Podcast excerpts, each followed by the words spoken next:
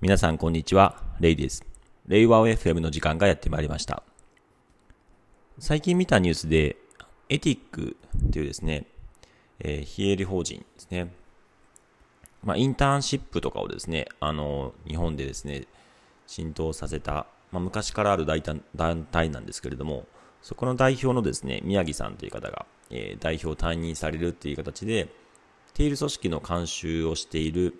書籍の監修をした神村研修さんとの対談の記事が上がっていました。まあ、そこでですね、エティック自身も新しい組織を目指していくにあたって、宮城さん自身が、その、まあ、退任の決意をしたっていう形で話がありました。ちょっとね、寂しい気持ちがありつつ、この TU 組織を探求している企業の中でも、まあ、僕が観測している限り結構多くの企業が、なぜか途中で代表が退任するというですね、そういうのを結構観測していて、これはどうしたものかなっていうのがですね、いつももやもやしています。個人的には、その、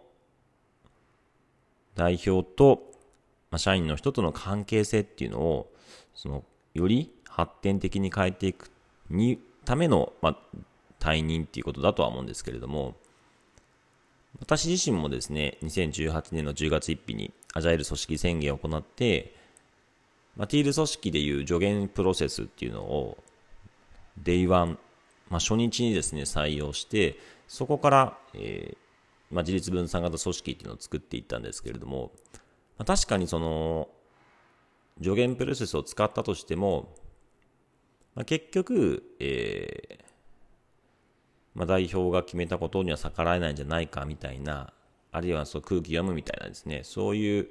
雰囲気があったので、まあ、そこでこう編み出したのが、そのダブルリンキング、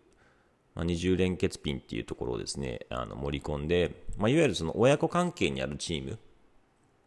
えば人事っていう親チームがあって、で、子チームとして、そうですね、えー、まあ、キャリア面談とか、カウンセリングとか、コーチングとかっていうチームがあったときに、その、親チームのですね、主担当者である私は、人事の、例えば主担当者で私は、えー、キャリアコンサルティングとか、コーチングチームの、えー、まあ、意思決定ができないですね。というですね、制約をですね、あの、設けたんですね。そうすることによって私がいくら、いや、コーチングのあり方って社内においてはこうした方がいいんじゃないのって言ったとしても、それは、あの、提案であって、あの、私自身は絶対的に決議ができないっていうですね、意思決定権限がそこでは制約されてないっていう風ですね、そういう制約を設けることによって、だったら、コチームのですね、そのコーチングチーム自身のスタントの人は決めないといけないよねっていうので、まあ、自分たちで決めていくことで、自立分散、自立型組織っていうのをですね、担保したんですけども、まあ、確かにそういうですね、構造的に何か、こう、関係性を、こうですかね、こう修復というかですね、こう、自立型に変えていくような仕掛けっていうのがないと、なかなかこう、長年培った関係性っていうのはですね、こう、すぐには変えられないなっていうのは個人的に思ったんですけども、逆に言えば、そういった組織における仕組みとか、えー、ルールとか、そういうものでですね、関係性っていうのも変えられるっていうのを体験しているので、その、なんとかそのやり方、まあ一つは例えばホラクラシーとか、あの、ティール組織における、えー、一つのね、フレームワークっていうのはあるんですけれども、まあこのですね、何かしらの構造的なですね、仕組みっていうのがあれば、もっともっとですね、そのやめずに済むんじゃないかな、みたいなものは、まあ、個人的にはちょっと感じた次第ですね。まあ、改めてですね、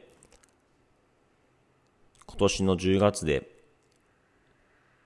アジャイル組織宣言を行ってから3年が経つので、その節目のタイミングでは、もう一度、ティール組織最高という形で、あるべき組織っていうものをティール組織っていう観点から眺めてもいいのかなっていうふうには思いました。本日はですね、えー、ティール組織の、えー、中でも代表が退任するということについて、ちょっと少し考えてみました。